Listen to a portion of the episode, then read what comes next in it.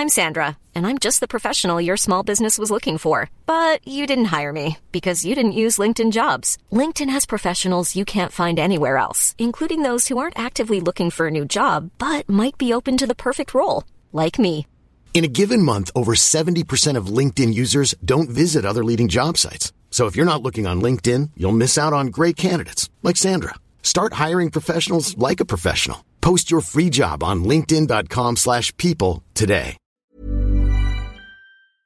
Si pudieras calificar con un número la administración actual del 1 al 10, siendo 10 lo mejor, siendo 1 lo peor, ¿qué tan contento estarías con eso? ¿Qué calificación pondrías? Yo creo En que cuanto está- a desempeño y resultados. Yo creo que está en riesgo de reprobar entre 5 y 6. Porque ¿para qué lo estás usando? Lo estás usando, en mi percepción, fundamentalmente para consolidar ese poder independientemente de la oposición. Pues no, o sea, no señor, no es así el asunto gubernamental. El asunto gubernamental es que México quiere vivir en democracia y pluralismo y no quiere que un gobierno providencial dirigido por una sola persona y por un solo mandato, sin la ayuda de los técnicos, de los datos, de la realidad y de la complejidad de los problemas, se defina unívocamente para siempre. No, no, no somos un movimiento, somos una democracia, somos una pluralidad de personas con distintas perspectivas. Gane usted, haga todo lo que pueda, pero reconozca que su mandato es temporal y solamente representa lo que ocurrió en una jornada, en un momento concreto. Alto Parlante es un podcast creado con la idea de que juntos somos capaces de hacer un México mejor. Pero para eso tenemos que entender qué está pasando, porque la información es poder, pero la información si la entendemos nos lleva al siguiente nivel. Así que espero que lo disfrutes, pero sobre todo que te sirva para darte cuenta del verdadero poder que tienes en las manos. Amigos, qué gusto saludarlos de nuevo. Un mes sin, sin estar con ustedes, un mes en el que los extrañé bastante, pero qué excelente manera tenemos de regresar al programa para hacer un recuento de lo que ha pasado, de lo que sigue pasando y platicar un poquito también de lo que seguramente pasará. El día de hoy tenemos un invitado de lujo que amablemente eh, pues accedió a tener esta entrevista con nosotros. Él es Alejandro Poiré. Él, entre algunas otras cosas, fue secretario de Gobernación en el sexenio de Felipe Calderón. Fue el tercero en ese sexenio después de... El sexto, mi estimado. El sexto Así en es. ese sexenio. Sí. Después de cosas muy difíciles que se vivieron, ¿no? Pues sí, bueno, fallecieron Juan Camilo Mourinho, falleció Francisco Blake en accidentes, el primero de avión, el segundo de helicóptero, pero además empezó Paco Ramírez Acuña, Ok. después estuvo Fernando Gómez Montt, eh, Ok. después de Juan Camilo, eh, y después eh, estuvo Francisco Blake eh, y tu servidor. Entonces, eh, seis, cinco ya, se me dificulta la cuenta, creo que fuimos cinco al final del día. Sí, digo, al final del día fueron bastantes y tú le entraste a un puesto que, que la lógica quizá diría que, que decir que no Bueno, sería yo- la respuesta correcta, ¿no? No, bueno, hombre, yo, yo empecé el sexenio, y perdón, no sé si era, pero estamos muy a gusto aquí. eh, yo, eh, Adelante, eh, adelante. Yo empecé el sexenio siendo director general de análisis político en la presidencia de la República, de ahí me fui a gobernación como comisionado para el desarrollo político. Eran tareas realmente más de política, y ahí, digamos, después con el fallecimiento de Juan Camilo, llega eh, Fernando Gómez Montt, ahí tomo su coordinación de asesores, él era secretario. Eh, y de ahí subsecretario de Población, Migración y Asuntos Religiosos, que es una subsecretaría de gobernación que tiene mucho que ver con el tema de seguridad. Eh, y de ahí secretario del Consejo de Seguridad Nacional, director general del CISEN. La segunda tragedia, la, la- la muerte de Blake, es la que abre la necesidad de tener un secretario de gobernación para cerrar el sexenio y así es como, como me toca. ¿Y, y cómo, cómo entraste tú? O sea, ¿cuál fue tu, tu sentir fr- frente al ver que, pues vaya, había fallecido la persona que ocupaba el cargo antes que tú? Y Mira. te toca ah, ponerte la camiseta y, y traer la bandera. Pues mira, fue una experiencia muy traumática, entre otras razones porque quienes fallecen eran colaboradores y amigos. Y no era la primera vez que nos ocurría. Cuando fallece Juan Camilo, pues los que, habían, eh, los que se habían subido al avión eran mis compañeros de trabajo de todos los días. Eh, y, y desde un par de años antes, que estoy como secretario del Consejo de Seguridad Nacional, hay, digamos, estamos pues a la mitad de una crisis de seguridad en el país. eh, y el propio cargo era un cargo muy visible. Yo estaba como vocero, daba conferencias de prensa, eh, entrevistas, eh, eh, apariciones en televisión, etcétera, todo el tiempo hablando de una situación muy difícil para el país ya desde ese momento, un par de años antes de que me nombraran secretario de Gobernación, pues para mi familia el entorno era pues complicado, ¿no? Pero bueno, pues la verdad es que el servicio público, Arturo, da unas grandes oportunidades de enfocarse en un propósito, de poner lo mejor de ti para tratar de lograr un buen resultado y la verdad, eh, pues sí, un entorno difícil, eh, pero pues al final del día yo lo veo exclusivamente como una serie de grandísimas oportunidades a las Definitivo. que pues le entregamos mucha, mucho, mucho, corazón, esfuerzo, sí, mucho esfuerzo y corazón. sí. No, me- mencionas una crisis en seguridad, ¿no? Que tú viviste muy, muy de cerca, con algunas decisiones un tanto polémicas, me atrevería a decir que, que hasta el día de hoy siguen, siguen causando polémica y siguen causando dudas eh, en cuanto a la ejecución, en cuanto a la planificación. Eh, yo recuerdo bien que, que tú inclusive escribiste un decálogo sobre los mitos Sí, que hubo detrás de toda este- este- esta estrategia. por ahí está, está Por la YouTube, seguridad. son videos de YouTube. Exactamente. Son 10 mitos eh, de, 10 de la mitos. seguridad. Entonces, esta crisis podemos ver que no se ha solucionado. Llevamos ya tres sexenios intentando de distintas maneras ver cómo le hacemos. O sea, ver para dónde nos hacemos y, y- y cuál es la respuesta correcta. Eh, ¿Cuál es ahorita tu perspectiva, tu punto de vista sobre, después de 12 años, la estrategia que ustedes utilizaron, la estrategia que se utilizó después de ustedes y la estrategia que se está utilizando ahorita. ¿Qué digo? Qué, lam- qué lamentable que tenga que decir después de ustedes como si fuera un, o, sea, un- como si se tuviera que decir que adiós a todo lo que se había hecho y quitar la continuidad. No, pero, eso hubo- sucede. Sí, hubo grandes- sí hay grandes diferencias, la verdad. Definitivamente hay grandes diferencias. Mucha gente quizá también cae en el, en el error de, de pensar que, que son cosas muy similares. Por ejemplo, ahorita el tema de la Guardia Nacional, ¿no? Decir que se va a militarizar el país. Hay gente que lo identifica de esa manera y decir que ustedes hicieron lo mismo en su sexenio y demás. Yo creo que hay gente que sí llega a confundir porque son temas muy complejos. Volteando en retrospectiva, ¿cómo crees que, que se hizo en su momento? Mira, creo que lo primero que hay que recordar es que ya vivíamos una crisis muy importante en materia de seguridad en 2006-2007, eh, incluso desde antes en algunas zonas del país, como Tijuana, como Nuevo Laredo, como Michoacán. Eh, y, y en el momento del arranque del gobierno del presidente Calderón había un gran reto, pues porque no, básicamente no teníamos policía federal. Teníamos las policías estatales y municipales que habían sufrido mucho, se les había dejado de invertir, salvo casos muy excepcionales, la enorme mayoría no tenían lana, no tenían equipo, no, tenían, no estaban profesionalizadas y había niveles importantes de corrupción y además el narcotráfico ya las había infiltrado, en muchos casos, no en todos, desde luego, pero hay muchas entidades en las que ya, ya eso estaba eh, ocurriendo. En Baja California, en Chihuahua, en Tamaulipas, en Michoacán, en otros lugares. Bueno, en ese contexto empiezan a pasar cosas en el extranjero. Colombia cambia su forma de combatir al crimen organizado. Eh, en Estados Unidos eh, se, se frena una, una prohibición que había durado 10 años para la venta de armas de asalto automáticas. Entonces, por un lado, está aumentando el valor de lo que pasa por territorio mexicano y por otro lado, hay más armas disponibles en Estados Unidos. Hay un fenómeno, digamos, eh, de, de crecimiento de esas organizaciones y se estaban consolidando grupos delincuenciales en México muy importantes. En ese escenario, eh, pues se hicieron un montón de cosas y no se trata aquí de hacer una remembranza de todo lo Claro. que se hizo, pero creo que sí, sí estaba muy claro varias cosas. Primero teníamos que tener una policía fuerte, no solamente la federal, que pasó de 7 mil a cerca de 40 mil efectivos, sino, por supuesto, sobre todo las estatales y municipales. Se hicieron un montón de cosas para arreglarlo. eh, y teníamos que ir a los lugares donde había situaciones más críticas, Tijuana, propio Monterrey, eh, em, Ciudad Juárez, eh, Tamaulipas, Lugares que estaban Michoacán. sufriendo muchísimo. Teníamos que ir, a, que ir allá. Creo que mm, hubo un gran énfasis en la construcción institucional. ¿Qué quiere decir eso? Que las leyes funcionen mejor, que las policías funcionen mejor, que, el, eh, que hubiese una reforma de cómo opera todo el sistema judicial. Ahí se acelera y se, se profundiza toda la reforma del sistema de justicia penal. Pero la verdad, hay que decirlo con, con claridad, también pues, hay cosas que no hicimos al ritmo que, que era, que era necesario, creo yo.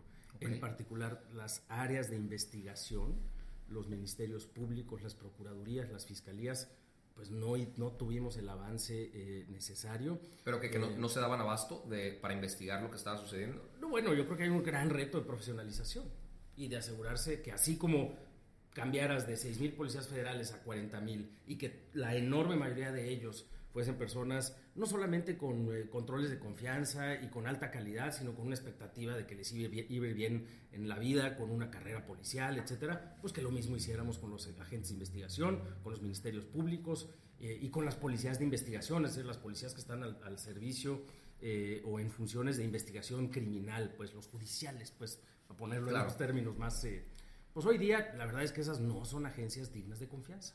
No lo eran entonces y la verdad creo que ahí es donde tenemos un, un, eh, Claro. un saldo importante. Ahora, lo que pasa después es que así como el gran énfasis que tenía la administración del presidente Calderón a mí mismo como vocero de buena parte de esa estrategia, se deben buscar ahí quienes nos oigan los diálogos de seguridad, era el presidente y su gabinete hablando con ciudadanos, con organizaciones, con diputados, con asociaciones religiosas, con empresarios, con gobernadores, con partidos políticos, con legisladores, en diálogos abiertos, de horas y horas, eh, absolutamente libres y abiertos al público. Eh, así como teníamos nosotros gran énfasis, la siguiente administración le baja por completo el énfasis. Eh, suponen que todo el eh, esfuerzo y todo el problema realmente era pues, de que el gobierno anterior no lo sabía hacer. Eh, y cuando nosotros salimos de la administración, la violencia venía a- hacia abajo, eh, pero pues eso, obviamente ese vuelito, digamos, de, de contención de grupos criminales, después se pierde y termina el sexenio del presidente Peña Nieto en una crisis enorme, Enorme. y con los mismos retos, Enorme. ¿eh? Los gobernadores no apoyan, las policías estatales no están bien desarrolladas, la estrategia de prevención no funciona, la estrategia de rehabilitación tiene, está llena de huecos, hay muchos problemas en materia de derechos humanos eh, y pues creo que lo que está pasando incluso en la gestión actual es que se sigue Ese lamentablemente partiendo yo de un diagnóstico bien incompleto, Ok. de un diagnóstico eh, un poco y y no es que no haya Superfi- diagnóstico superficial. sí hay un diagnóstico un poco superficial. Si te fijas, el gran énfasis de la Guardia Nacional es que tengamos una gran nueva policía. Qué puta, controversia causó, pero... Por- además, porque el origen era una policía militar. Ajá. Es decir, nosotros, en fin. Y no lo sigue siendo. A ver, hay un mito de entrada, Arturo, que es que con Calderón empezó la participación del ejército en la, en la, en la lucha contra la inseguridad. Eh, A lo cual se le atribuye muchísimo sufrimiento a la población.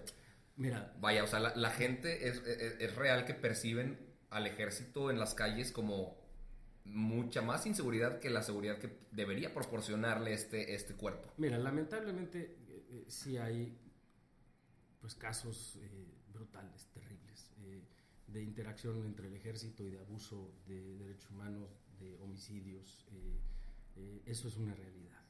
Em, pero también es cierto que hay zonas del país, momentos en los cuales sin la participación del ejército, eh, debes de tener gente que te escuche en Tijuana, eh, y que nos recuerde eh, cómo estaba Tijuana en 2006, 2007 y cómo no fue hasta que el ejército ponía mantas y decía llámenos a este número, nosotros sí vamos, que se empezó a contener un poco el fenómeno de inseguridad. Eh, en alguna medida también eh, eh, la participación de, la Marina en otros momentos, en otras zonas del país. Eh, y lo que es un hecho es que pues, el ejército viene haciendo estas tareas, hombre, desde los años 70, cuando se metía a primero la erradicación eh, con avioneta de plantíos gigantes de amapola y de marihuana, y después en la administración del presidente Cedillo se manda eh, eh, grupos de fuerzas especiales a Tamaulipas para que le hagan de policías judiciales precisamente, y esos acaban siendo la semilla que después se convierte en el grupo delincuencial de los Zetas, por eso era un grupo tan, tan peligroso. Me Siempre ha pasado. Me llama eso. mucho la atención que si desde ese entonces se tuvo que recurrir a pedir el apoyo del ejército, ¿por qué no se tomaron medidas mucho más drásticas para fortalecer los cuerpos locales, para fortalecer los cuerpos estatales y que puta, no se tenga que volver a recurrir a eso? Y esa segunda parte creo que también es un saldo de nuestra administración. No es que las posteriores la hayan hecho mejor ni las anteriores, pero nosotros sí construimos una policía federal. Pero la verdad no le encontramos la cuadratura al círculo de cómo lograr que en general las policías estatales y municipales se desarrollaran. Pasamos la ley, hicimos una nueva ley, le pusimos lana, le pusimos subsidios, pero no agarraron los subsidios, los subsidios eh, en muchos casos eh, eh, no se aplicaron debidamente por parte de estados y municipios y ya después vinieron las investigaciones. Pero el, el, resultado que hubieras querido, justamente tu pregunta, de decir, ¿dónde están esos policías? Claro. Pues mira, hay municipios que sí lo han hecho en todo el país, pero en general ni de lejos está resuelto el problema. Hoy día incluso. Y hoy día lo que volvemos a hacer es decir, mira, siempre sí hay que ponerle dinero a los militares y siempre sí, solo hay que hacerlo a nivel federal. Pues no, yo, yo creo que ese es un grave error. Una vez más, ¿dónde está el dinero a las fiscalías que funcionen? ¿Dónde está el dinero y la profesionalización y la transparencia a los juzgados que funcionen en servicio de la gente? Mira, hay una, hay una parte bonita, Arturo, de nuestra historia de hace 20, 30 años, que es que después de una y otra y otra y otra crisis económica, nos dimos cuenta, entre muchas otras cosas, que cada crisis económica en la que subía la inflación, tuvimos muchos años de muy alta inflación, quienes más sufrían eran los más pobres. ¿Por qué? Porque los pobres no, no, tenían chance de comprar dólares, no tenían chance de poner una cuenta eh, de interés variable, no tenían chance de sacar su dinero en distintos instrumentos. Si tú vives al día y estás ganando en efectivo, claro. sube la inflación, todo lo pierdes. Cada, cada puntito extra de inflación es en tu detrimento. Eh, construimos un Banco de México, le dimos un mandato clarísimo de decir, a ver, inflación baja, punto. ¿Por qué? Porque quien más daño le hace es a los pobres. La inseguridad, la impunidad y sobre todo la falta de acceso a la justicia, a quien más daño le hace, también es a los más desprotegidos. Eh, también es a los más pobres, es a quienes no tienen forma de eh, protegerse de un secuestro, de protegerse de una extorsión, de averiguar verdaderamente qué pasó con quienes les robaron el negocio, de averiguar, de, de, de, sentirse seguros para ir en el transporte público, de los chamacos saliendo de la secundaria vespertina, no, no puedes ir porque estás trabajando, entonces tienen que regresar.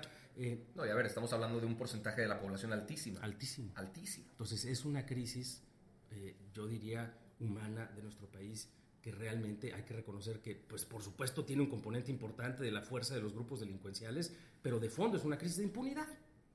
Hoy día quien tiene acceso a la justicia es quien tiene dinero. Y la verdad, lamentablemente, muchos de los procesos judiciales siguen estando viciados por quien tiene dinero y por quien tiene poder. Lamentablemente, y me duele mucho y de verdad hasta la piel chinita se me pone aceptar que México es, es un país en el que se puede ser corrupto, se puede violar derechos humanos, se puede violar la ley, se puede hacer lo que quieras, porque al final del día no te pasa nada. Se puede dar agua destilada en vez de quimioterapias a niños con cáncer y robarte un aproximado de 60 mil millones de pesos y que te den 8 años de prisión. Y, y que le den más casos, años y esos son de los prisión casos a una que, mujer que decidió abortar. Y esos son los casos que, por las razones que sean, están identificados. ¿Cuántos hay que no? Ese es el, esa es la crisis, Arturo. Y yo creo Es que eh, eh, esa crisis, perdón, pues no la va a resolver una Guardia Nacional. Eh, y, y sí creo que, eh, en fin, yo ahora estoy en la academia y cuando uno ve... Ah, la labor importantísima también, vaya. Sí, y estoy encantado, pues, pero, pero cuando uno ve en, en retrospectiva esa oportunidad de servicio, sí, sí se queda uno con, pues, con remordimientos, desde luego, de no haber logrado todo lo que uno hubiera querido lograr. eh, y con un poquito de, de una, una insatisfacción profunda de decir, híjole, el debate hoy no va bien, no va bien, Arturo. Estamos pensando en una Guardia Nacional. Fíjate, hombre, en, en muchas entidades del país se sigue pensando que la mejor solución para tu policía municipal es que venga a dirigirla un exmilitar. No, por Dios, no, no, no es que los militares sean per se buenos o malos, es que lo que necesitamos es al mejor policía municipal del mundo. Claro. Y, y esa persona Claro. puede que sea un exmilitar, pero no es el diseño. No, y a ver, y el debate, por lo menos cuando se mantienen ese tipo de cosas, pues pareciera que, que podría encontrar camino. Pero ¿qué pasa cuando con el blitz mediático que hoy estamos viviendo, el debate en dos días, cambia a le queremos que queremos que el, el gobierno de España nos dé una disculpa? ¿No? O sea, co- como que se, se pierde la atención de lo verdaderamente importante y inclusive la, la memoria de corto plazo de, de muchos mexicanos como que no, no, no, no ayuda a que el debate recupere su, su motivo y, y- y- y el camino que debería estar siguiendo. Doy una, doy una clase en el, en el TEC eh, en, el, en la que hablo del papel de los eh, liderazgos en construir la agenda.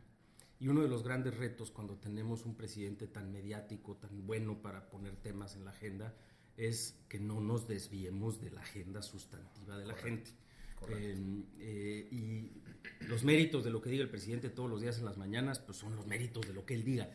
Pero lo que le verdaderamente creo que tendríamos que tener como ciudadanos, como eh, organizaciones de la sociedad civil, como jóvenes, como estudiantes, como academia, son problemas súper concretos.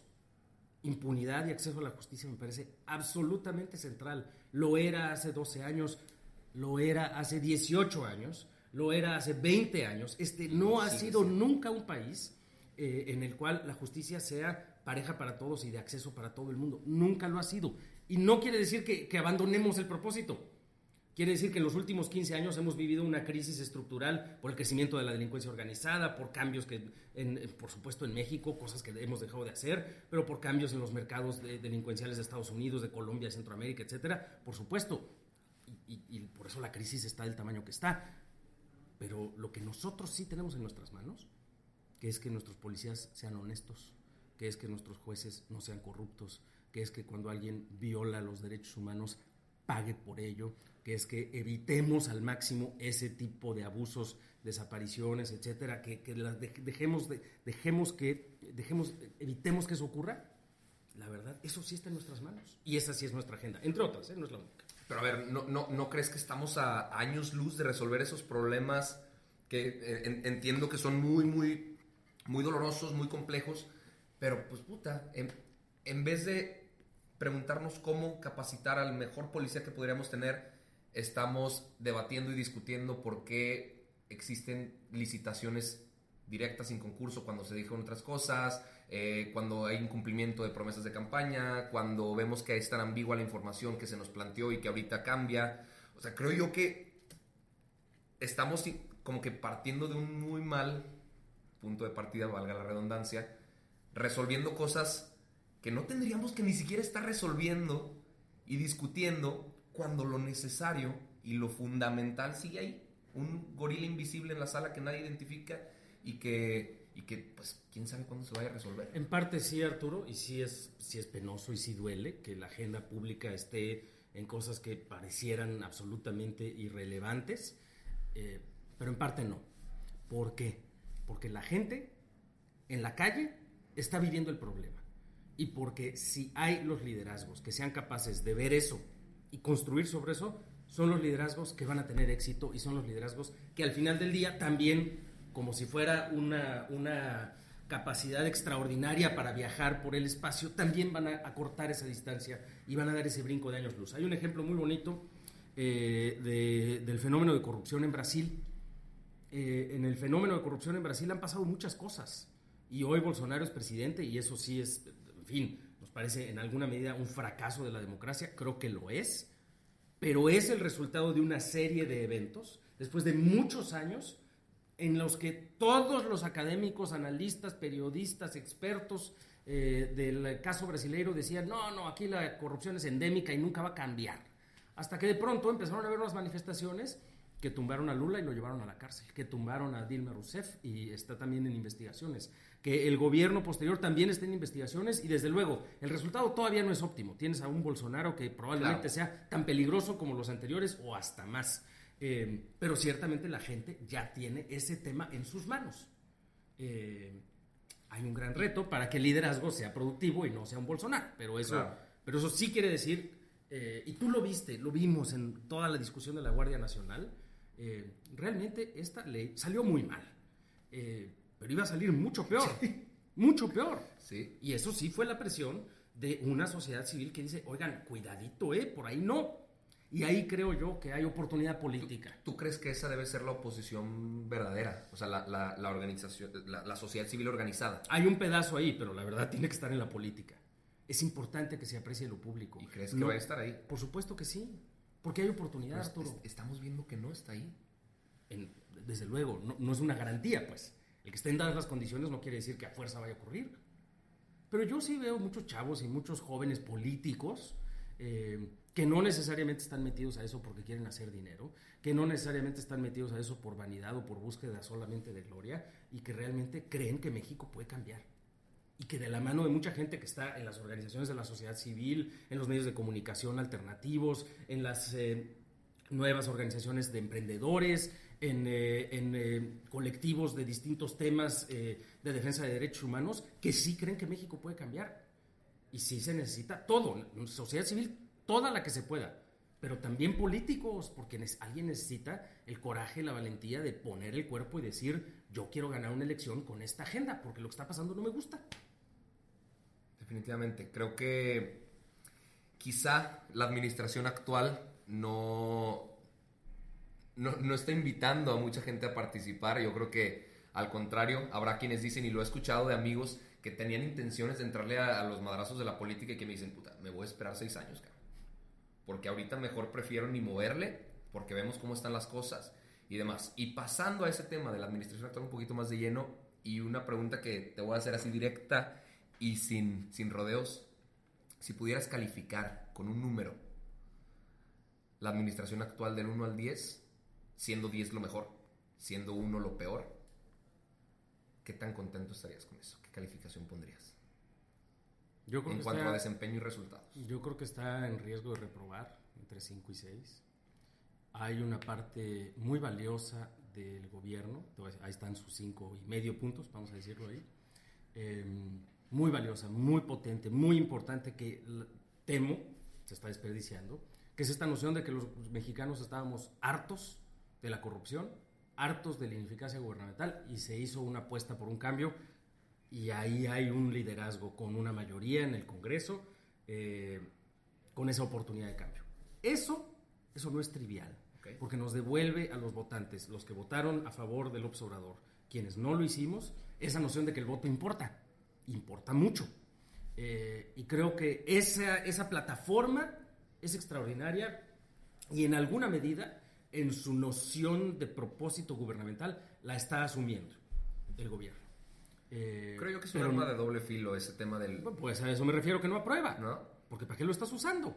Lo estás usando, en mi percepción, fundamentalmente, para consolidar ese poder independientemente de la oposición. Pues no, o sea, no señor. No es así el asunto gubernamental. El asunto gubernamental es que México quiere vivir en democracia y pluralismo y no quiere que un gobierno providencial dirigido por una sola persona y por un solo mandato, sin la ayuda de los técnicos, de los datos, de la realidad y de la complejidad de los problemas, se defina unívocamente para siempre. No, no, no somos un movimiento, somos una democracia, somos una pluralidad de personas con distintas perspectivas. Gane usted, haga todo lo que pueda, pero reconozca que su mandato es temporal y solamente representa lo que ocurrió en una jornada, en un momento concreto. Y contra, Claro, y contra esos resultados, ¿dónde está el avance en contra de la impunidad? ¿Dónde está el avance en contra de la corrupción? ¿Dónde está el crecimiento económico, mi estimado? Porque vamos a tener un problema. Me sorprende y estoy seguro que habrá más de una persona que va a escuchar esto y que va a decir, ay, sí, güey, le estás pidiendo resultados en solo 120 días de gobierno. A ver, la gente ahorita lamentablemente está tan polarizada que los que no estarán de acuerdo con lo que yo menciono, con lo que tú mencionas o demás, dirán, tiene 80% de la aprobación, él tuvo nuestro voto, por eso... Y esa bandera justamente es tan peligrosa que a cualquier decisión que ellos tomen, esa va a ser el argumento de para aprobarla. Pero el argumento de decir, tengo a tantos millones de mexicanos atrás que me respaldan. Pero lo que también hay que recordar es que las personas se dan cuenta al final del día. Eventualmente. Y si las calificadoras están diciendo, oye, pues el crédito va a empezar a costar más, eh, cuidado. Lo que, lo que las calificadoras dicen no es me gusta López Obrador o no me gusta López Obrador. Es con lo que está pasando, la tasa de interés que te vamos a cobrar es esta o la otra. Si suben las tasas de interés, pues lo que va a empezar a pasar es que se va a frenar aún más la inversión. Los datos de inversión en nuestro país están cayendo rápidamente.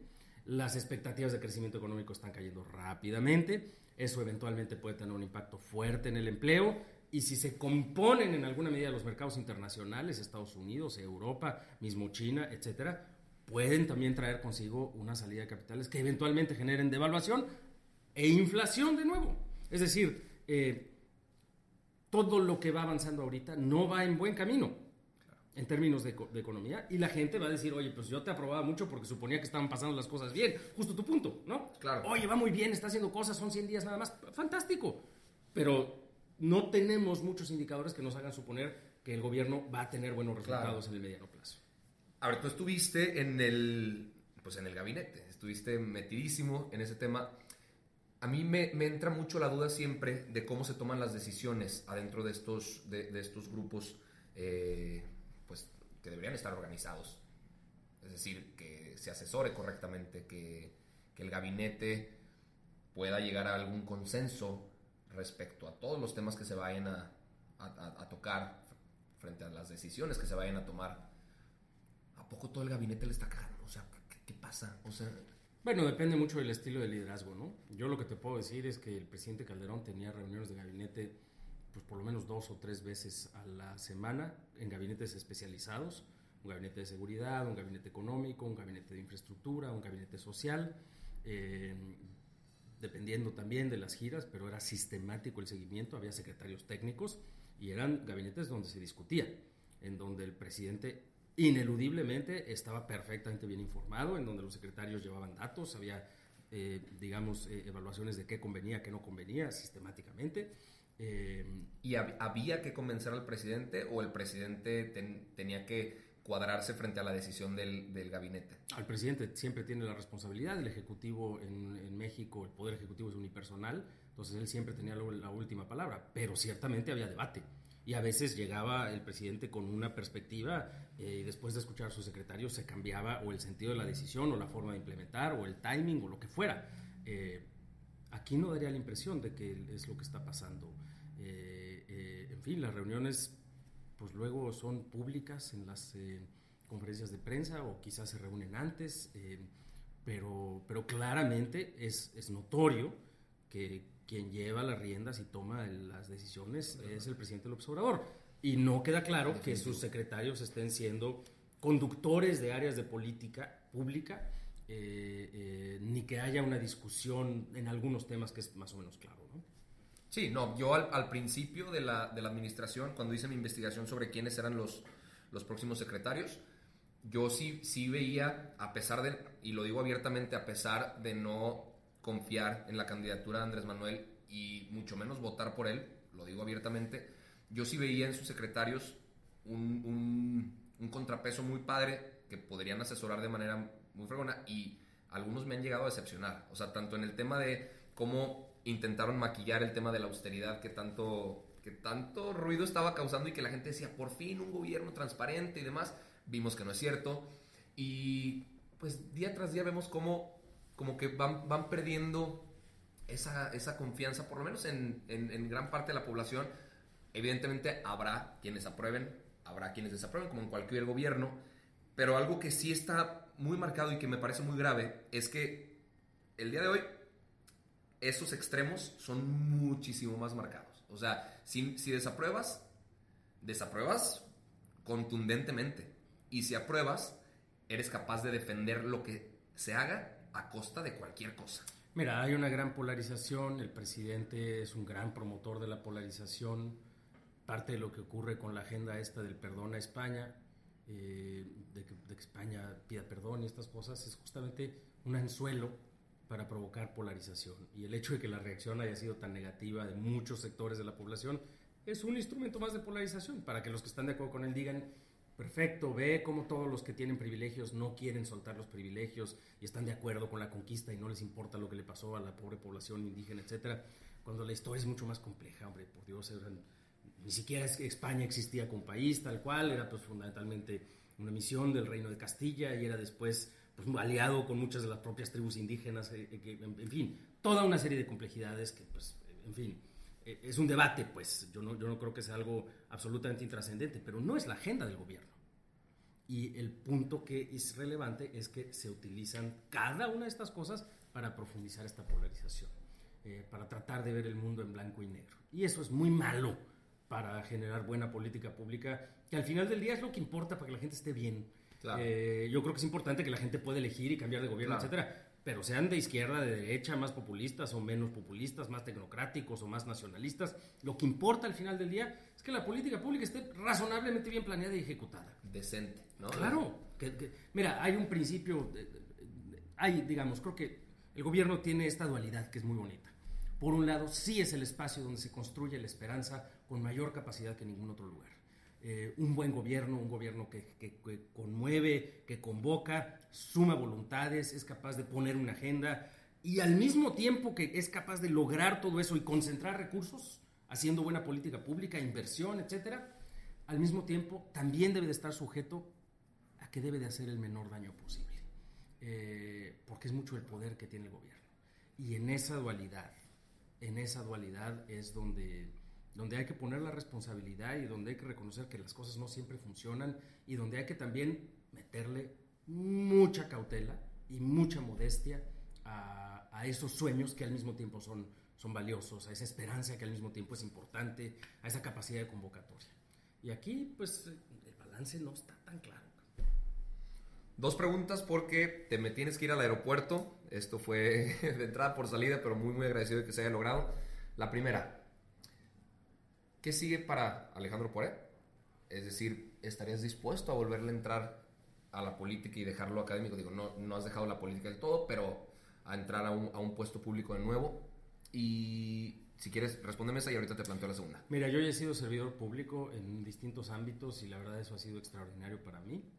Eh, en este momento no lo pienso ni de lejos, entre otras razones, porque estoy muy feliz en la academia, porque la oportunidad que tengo en el, en el TEC de Monterrey es muy bonita, hay mucha transformación que hacer, hay un, hay un despertar importante de buena parte de los jóvenes del país, no solo de alumnos míos, sino de toda la institución y de muchas otras universidades, eh, a los cuales eh, desde la posición que tengo, eh, podemos construir con otras instituciones oportunidades de participación. Yo creo que eso a mí me tiene eh, pues encantado, muy feliz. Eh, eh, y una oportunidad, digamos, de servicio público no, no la veo. Y, y, bueno, eso es distinto de si el día de mañana, dentro de 10 años, pues quiero buscar una oportunidad de participación política como candidato a una cosa. 10 años platicamos. No tengo ninguna prisa y me gusta mucho lo que hago, me gusta mucho mi estilo de vida, me gusta mucho que me da mucho espacio para aprender y para, y para construir. Y segunda y última pregunta de la entrevista antes de despedirnos a todas esas personas que seguramente estarán escuchando y que, perdón por el francés, están hasta la chingada de lo que está pasando en el país, a todas esas personas que están hartos de cómo se está manejando la situación actual de México, ¿qué les toca hacer? Les toca enterarse más de aquella cosa que les genere más indignación. La indignación es como para quienes somos fans de la Guerra de las Galaxias de Star Wars es como eh, el miedo. Eh, te alerta, y eso está muy bien, y te enfoca a cosas que hacen daño, eh, pero si lo dejas correr solito te lleva al lado oscuro de la fuerza. la indignación es lo mismo. La indignación nos puede hacer irnos al cinismo, de que nos valga madre lo que están haciendo los demás, y decir, nada, todos son unos rateros, nos va a llevar la, nos va a ir mal. Una apatía. Eh, y genera apatía, y después de la apatía dices, oye, pues si este sistema está tan podrido, ¿por qué no funciona para mí? Y entonces ya eres parte del problema. Porque estás buscando cómo no pagar la tenencia, estás buscando cómo pagar menos impuestos, cómo darle una mordida al poli, etc. Eh, escojan aquello que más les indigna. Una agenda, no se angustien tanto por lo nacional y porque si les cae mal el rayito o su gobernador o la jefa de gobierno, no eh, o si les indigna la dirigencia del PAN o lo del PR. No, piensen algo de su comunidad. La basura, la inseguridad, em, el acceso a eh, salud reproductiva para las eh, chicas adolescentes en situación de marginación, la igualdad de paga para las mujeres en los entornos laborales, em, los fenómenos de acoso y de, y, de, abuso y violencia sexual. escojan algo y primero entérense bien aprendan, eh, discutan sobre la base de hechos y después, si eso les indigna, si eso les motiva, vean, busquen personas con las cuales compartan ese valor. Y si quieren organizar un conversatorio, con eso, cabrón. ¿Por qué? Porque en ese conversatorio, donde hay comunidad de valores, de intereses, de, convicción, eh, se les van a ocurrir cositas que hacer. Definitivamente. Eh, asuman su responsabilidad como ciudadanos. Sí, creo que hay un punto de convergencia muy claro entre los que aprueban la administración actual, los que desaprueban la administración actual, los que están a favor de una decisión, los que no están a favor de la decisión. El punto de convergencia es que todos buscamos un mejor país. Ahora, yo creo que difícilmente si le preguntas a alguien qué quiere para México, te va a decir, Ay, quiero que se vaya la fregada, quiero lo peor para el país. Yo creo que sí somos más los que queremos que las cosas cambien, que las cosas sucedan para un mejor futuro. Pero ya lo escucharon ustedes, amigos, necesitan empezar a cacarear estos temas. Necesitan conocer, necesitan hacerse las preguntas correctas y eventualmente las respuestas correctas empezarán a llegar y empezaremos a hacer todos lo que nos toca, un poquito más y jalaremos hacia el mismo lado. Y un punto muy importante adicional que tienen que hacer, escucharte todos los días. no, pues mi querido Alejandro, te agradezco muchísimo. Eh, ahorita ya sé que vas a salir con la prisa, pero de verdad me parece la manera correcta de regresar a las andadas del programa, de los episodios diarios, con este recuento breve, pero contundente de lo que, de lo que ha pasado, de lo que opinas y seguramente volveremos a entrevistarte muy pronto porque, porque muchas cosas seguirán sucediendo. Encantado, con todo gusto y mucha suerte. Muchísimas gracias. Nos vemos, amigos. A lot can happen in the next three years. Like a chatbot may be your new best friend. But what won't change? Needing health insurance. United Healthcare Tri Term Medical Plans are available for these changing times. Underwritten by Golden Rule Insurance Company, they offer budget friendly, flexible coverage for people who are in between jobs or missed open enrollment. The plans last nearly three years in some states, with access to a nationwide network of doctors and hospitals. So, for whatever tomorrow brings, United Healthcare Tri Term Medical Plans may be for you. Learn more at uh1.com.